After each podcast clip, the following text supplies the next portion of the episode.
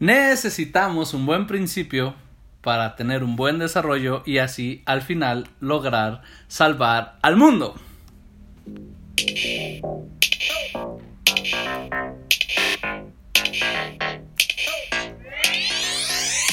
¿Qué tal amigos? Estamos aquí en otro episodio del podcast Montem. Estamos muy contentos de estar aquí saludándote y bueno, vamos directo al tema. Saludándote así. Saludándote, sí, porque otra vez estamos en video. Creo que esta vez va a salir un poquito mejor. Esperamos. Sí, Eh, es que salió el otro. Sí, es que salió el otro. Si no, este es el primer podcast en video. video. Y bueno, el tema del día de hoy es sobre pues sobre un tema que es muy importante en la religión y que resuena mucho en todos lados y que normalmente yo creo que es allí cuando se explica o se entiende mal que se pierden muchas personas en muchos sentidos. Este y creo que es un tema muy importante de entender porque es un tema fundamental y en donde está el meollo del asunto que bueno, este tema es el pecado. Entonces, pues creo que primero para entender el pecado, pues hace falta entender pues, qué es el pecado, ¿no? Y el pecado normalmente se define como una ofensa a Dios, como una separación de Dios, ¿no? Como una negación al amor que te ofrece Dios. Entonces es como como si por ejemplo si yo te regalo una paleta y tú en vez de aceptarla mm, la agarras y me la avientas en la cara, ¿no? Algo, Eso algo así, hace, eso güey. no se hace, o sea, digo ni siquiera así de, ay no gracias, no tengo antojo, ando dieta, no, no. Toma no. tu pinche paleta. Toma tu pinche paleta, sí, ajá, exacto. Y creo que también pues hay niveles de pecados y situaciones diferentes, ¿no? Este, en las que podría ser alguna como, no, pues no, gracias al chile, ahorita no quiero ser bueno, y otras que sí es como aventársela en la cara. Pero también algo muy importante sobre el pecado es que tiene que ser intencional.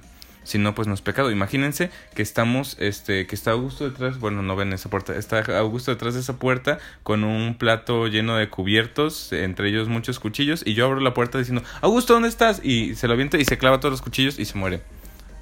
Y pues lo maté. Entonces, ¿es asesinato? ¿Es mi culpa? ¿Fue pecado? Pues... Ya se agüitó porque se murió. pues... Ya me mató, güey, ni he hablado.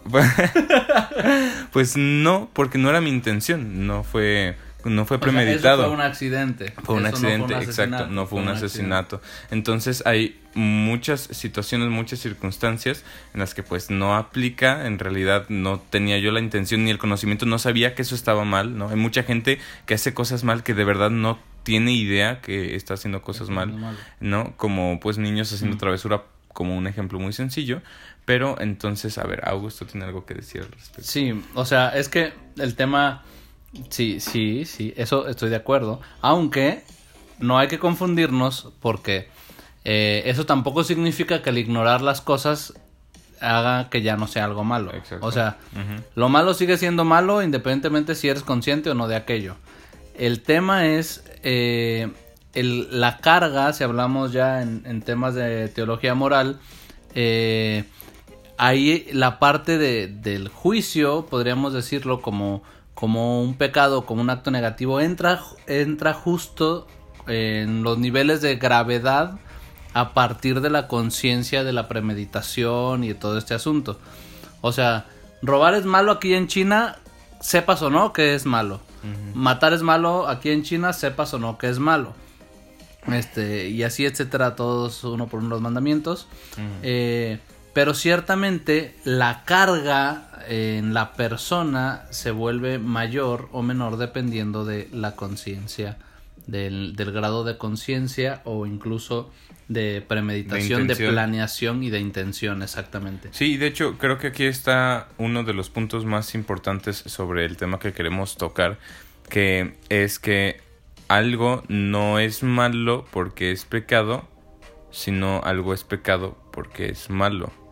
O sea, las cosas han sido malas, las cosas malas han sido malas desde siempre, antes de que se definiera que es pecado o que no, o antes de que salieran los 10 mandamientos, antes de que se estrenaran los 10 mandamientos. Antes de que Mo- Moisés bajara con Sí, ahí la señal. no, no empezó ahí el mal a la hora de que bajó Moisés con los 10 mandamientos, ¿no? Eh, ni a la hora de que llegó Jesús, no, no empezó el mal a la hora que él empezó a definir el mal, ni la mentira ahí no empezó, ¿no? No como dicen algunos filósofos modernos que, que el, por ejemplo, que la enfermedad solamente existe porque los doctores dicen, o que la injusticia Ah. o que el crimen solamente existe porque la ley lo dice. Es como, pues no, o sea, la ley va en respuesta del crimen. ¿no? Fue primero el crimen que la ley. Ajá. Entonces, así, así aquí. Entonces, eh, ya como en respuesta a, la- a las ofensas, a las cosas erróneas que es el humano, y pues, por ejemplo, ahí, poniendo el ejemplo de los diez mandamientos, ¿no? Este, en respuesta a eso que los humanos se equivocaban tanto y que la cagaban tanto y tan seguido, no, pues Dios dijo, a ver, pues si no Ah, te lo entienden, tengo que dejar Ah, bien sí, así específico. con peras y manzanas.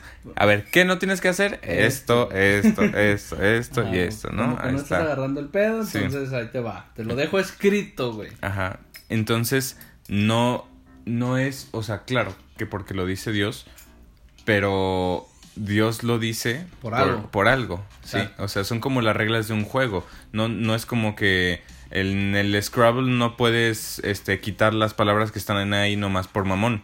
O sea, esa regla es porque pues si las quitas pues ya no estás jugando Scrabble, ya estás jugando otra chingadera y pues a Ajá. jugar a otra cosa vete a otro lado. Ajá. ¿no? Entonces, o sea, para seguir, para seguir el juego, para jugar a todos a lo mismo y que todo salga bien, hay que seguir las reglas. Entonces, para, para eso están, para eso eso- Y, existen y las este reglas. juego, en este caso, se llama vida. Se llama vida. Y para vivirla bien y para permitir que los otros también la vivan bien. Jugarla bien, Para jugarla bien. Ajá. Porque, por ejemplo, si estamos jugando, no sé, a, a Twister y yo me queda más cómoda el- el donde tiene La la, mano a roja. gusto Ajá. y le quito la mano y lo aviento y lo- me pongo yo, dices, no, pues es que yo tenía que poner la mano ahí, ¿qué tiene? Pero pues él también quiere jugar, ¿no? Ajá, Él, y el qué culpa tiene de que yo sea un culero. Entonces, este, ahí, ahí es en donde está la cosa, ¿no? Todo esto de que tu- tus derechos terminan en donde empiezan los del otro.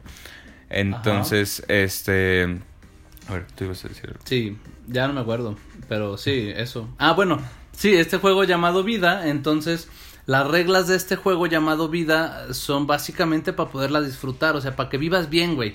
Eh, y ese es el tema que no se entiende muchas veces cuando se habla en la iglesia del pecado y la verdad es que, perdón, muchas veces la misma iglesia, bueno, quienes están Representando. representando la iglesia muchas veces tampoco lo entienden o no lo enseñan así y ahí es donde eh, nos hemos metido en un bronconón porque sí parece sí parece prohibición sí parece represión sí parece chingos de cosas que en y que en realidad muchas no son. situaciones tiene que serlo así. ajá Tiene que, en situaciones, pero no es en esencia eso. Ajá, el fondo, el fondo no es eso. El fondo es como quiero que vivas bien, como quiero que disfrutes, como quiero que seas pleno, entonces evita esto, ¿no? En, un ejemplo tonto, eh, digamos, no sé, eh, supongamos que yo entro a...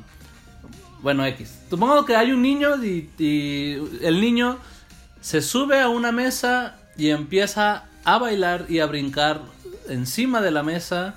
Y además la mesa estaba enjabonada porque su mamá la estaba limpiando. Y entonces el Y la papá mesa es de vidrio. Y la mesa es de vidrio. es bien trágico el panorama. Este, y, y la mesa es de vidrio. Y entonces llega el papá, ve dicha escena y le dice, bájate de la mesa, no estés jugando arriba de la mesa. A ver, aquí el niño puede tomar dos posturas. La primera es decir, entender que algún fondo debe tener y decir, ay, chale, yo estaba bien a gusto Aunque él no de la lo mesa". alcance a ver. Aunque no lo alcance a ver, pero que diga, bueno, caray, ok, pues yo estaba a gusto arriba de la mesa, pero bueno, me bajo, no pasa nada, ok, algo. ¿Cómo te bajas de una mesa enjabonada? Sin partirte el queso. Este, o puede verlo como un, ay, tu diario arruinándome la vida, no Pues quieres ahora que me brinco más divierto". fuerte. Ajá, deja brinco más fuerte. pues. O sea, y se parte la madre y al final Le echa la culpa al papá. le echa, ajá, es que tú, papá, tienes la culpa por andarme diciendo que Y no mi me- mamá que enjabonó la Ajá, mesa. Ajá, ajá, es como, güey, es que eh, o sea, neta, y realmente suena tan absurdo, pero así lo hacemos. O sea, le echamos la culpa a la mamá por enjabonar la mesa y al papá por pedirme que me baje. Eh, Cuando en realidad es, simplemente te estoy, eh, o sea, como sé, por la sabiduría, por la experiencia que tengo, como yo sé que esto te va a afectar, que aquí hay un gran peligro, por eso te estoy eh, diciendo que tengas cuidado con eso, que eso no lo hagas, punto. Y eso para nada es coartar tu libertad, para nada es privarte de, de disfrutar las cosas o de la vida, eh, al contrario, es protegerte de aquello que te, que te haría disfrutarla cada vez menos. Sí, y bueno, eh, por ejemplo, a la hora de que Jesús nos da el mandamiento nuevo, ¿no? Este, ni siquiera que se oye por ahí que anula, que quita los otros mandamientos o que les pasa por encima. De hecho, no, yo, yo lo veo como que pues los resume, ¿no? das, una síntesis de ellos. A Dios sobre todas las cosas y a tu prójimo como a ti mismo. Y San se acabó. ¿Por qué? Porque si de verdad amas a tu prójimo, no le vas a mentir. Si de verdad lo amas, si de verdad lo amas, no lo vas, a, no le vas a robar, no lo vas a matar. Ajá, no, vas a ir tras la mujer de tu prójimo. Ajá. tras su mujer o tras su hombre. Ajá. Este, Entonces, no, no vas a hacer esas cosas si de verdad amas a quienes te rodean. Entonces, pues así se simplifica muchísimo más. Pero si ya te quieres ir a lo específico, pues entonces ya vete a ver, ¿no? Ya le hice esto, no le he hecho esto, me he faltado en esto, que luego también está como los tipos y las variantes de pecado, ¿no? De pensamiento, palabra, obra y omisión. Por mi culpa. Por mi culpa, por mi grande culpa. Este, entonces, pues, ¿qué es esto? Pues que de, si pensé en, en algo, si hice algo, si dije algo, o si no hice algo que pude haber hecho, que pudo haber sido importante, ¿no? Entonces, bueno, aquí eh, algo que pues también es muy famoso, muy popular, que son los pecados capitales, que creo que es algo muy importante, muy, pues que suena mucho, que incluso a veces suena más que los diez mandamientos cuando se habla de pecado, este, que ni siquiera viene en la Biblia los pecados capitales. Pues no explícitamente, digo, están por ahí, ¿no? sí, no, claro, queda, queda, muy claro. Pero no te ponen la lista, estos son los pecados capitales. No es como los mandamientos que te vas así tal cual al Éxodo y ahí están. Entonces, em, bueno, que pues todos sabemos cuáles son, pero en sí no son pecados.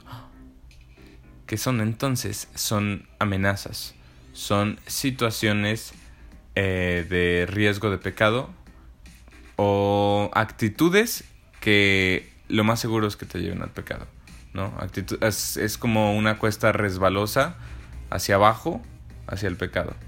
Entonces, por ejemplo, eh, la ira, ¿no? Sí, pues enojarse es lo más natural del mundo, ¿no? ¿Cuántas veces te enojaste hoy? Pero, enojado, eres un peligro y puedes hacer muchas cosas terribles, puedes pecar mucho, ¿no? O puedes pecar muy gravemente pues hasta matar a alguien nomás del coraje y luego ya entrar en razón y decir, ah, la madre, no, ya la cagué, esto ni siquiera lo quería hacer, pero el coraje pues me resbalé hasta abajo, ¿no? En la cuesta hacia abajo de, de la ira.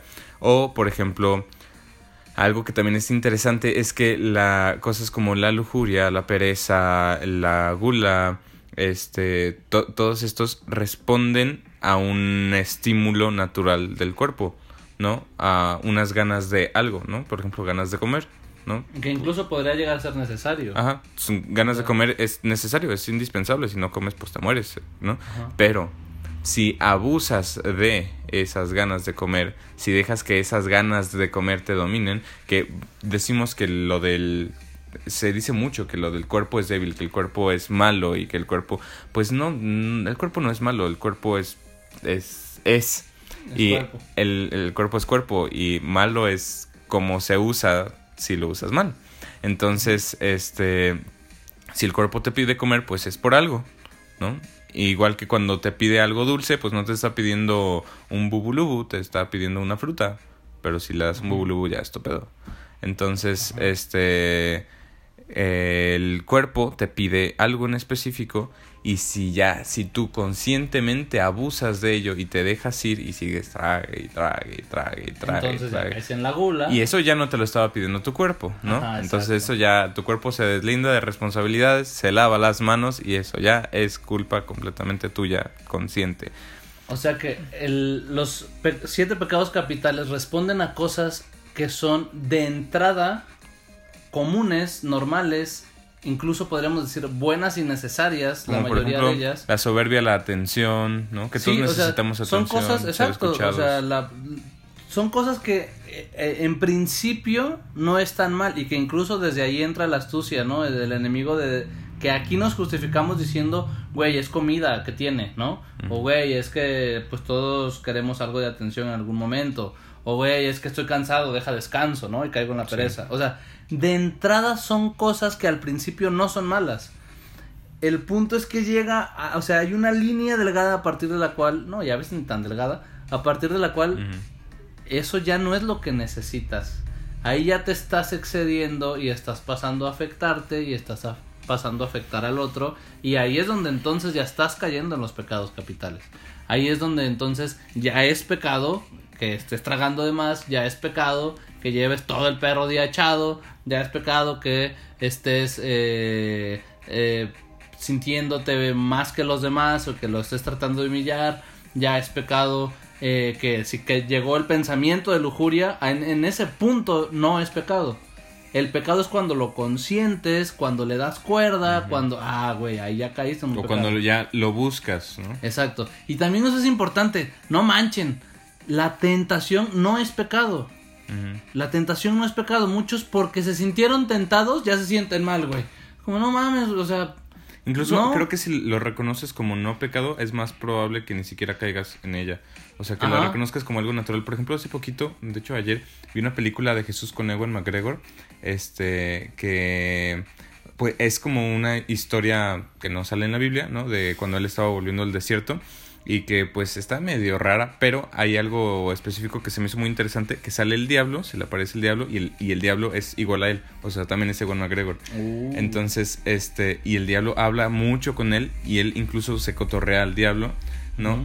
Pero es como un, no un compas, sino un conocidos, ¿no? Un, él no, no lo ve como enemigo, Jesús no ve como enemigo al diablo, lo ve como un, pues, pobre vato, ¿no? También como, a veces como pinche vato castroso, pero, pero no, no lo ve como un enemigo al que tengo que destruir, sino como alguien a quien ah, debería de ayudar, pero ya está más allá de toda ayuda.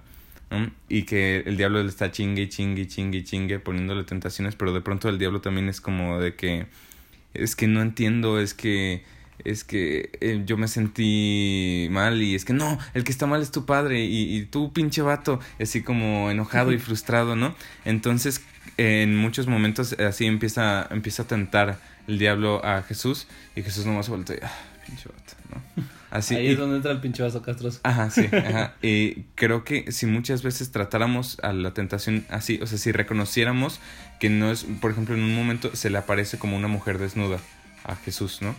Y, y pues si Jesús dijera, no, no, ya vi una mujer desnuda, ya, no, ya no voy a ser santo, es como, pues, no, o sea, simplemente es como, ah, ahí vino este güey a chingar otra vez, no, Ajá. pues bueno, este, no, gracias, ahorita no, joven, y, y ya te volteas y, te- y Y sigues en lo que ya estabas, ¿no? Ajá. Si, Pues si si no le das das la muchas vueltas, importancia bien cabrón. sí, ajá, si le das enfocas, importancia, te enfocas en eso y lo acabas haciendo. Sí, va a valer. Entonces, este, si, si él se hubiera acercado a pelear con él y ¿por qué me tientas? y que no sé qué, pues ahí ya, Exacto. en otra cosa. Y aquí, el- aquí entonces la clave es eh, no le des poder sobre ti. O sea, creo que este es, el, este es el centro. O sea, cuando llega la tentación, si tú le das poder sobre ti, es decir, si le das un papel primordial en ese momento, si, si lo pones ahí como protagonista del momento y haces eh, todo enfocado a eso, muy probablemente lo vas a estar alimentando y vas a acabar peleando contra un titán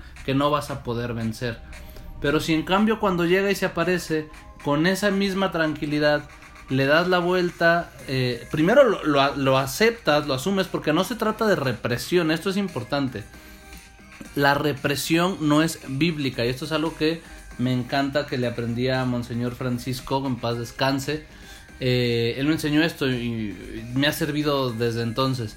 La represión no es bíblica. Entonces, primero acepta las cosas que te están pasando, asúmelo para que puedas después incluso ofrecerlo. Porque no se trata de reprimir, se trata de ofrendar, me dijo Monseñor Gigante.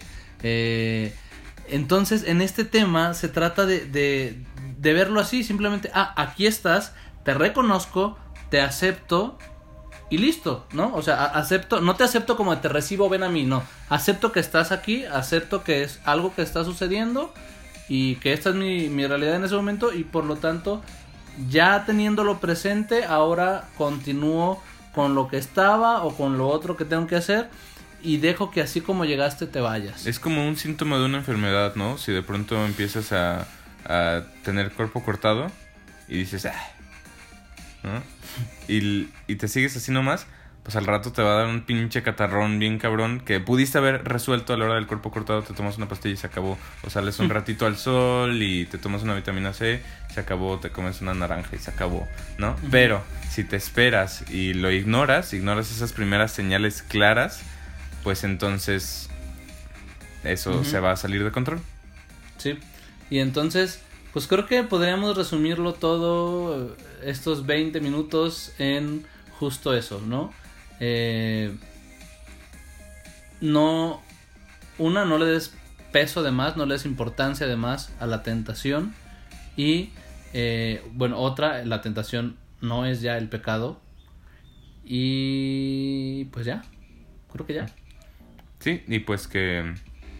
mm, sí, creo que eso. Y, y no es como por hacer pequeña cosa al pecado, sino simplemente pues todo lo contrario, como para no tener que llegar a ello.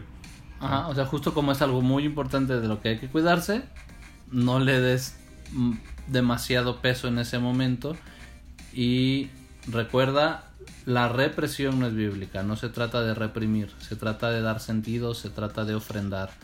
Eh, y ya, Eh, espero te acuerdes de nuestras palabras la próxima vez que te sientas en tentación.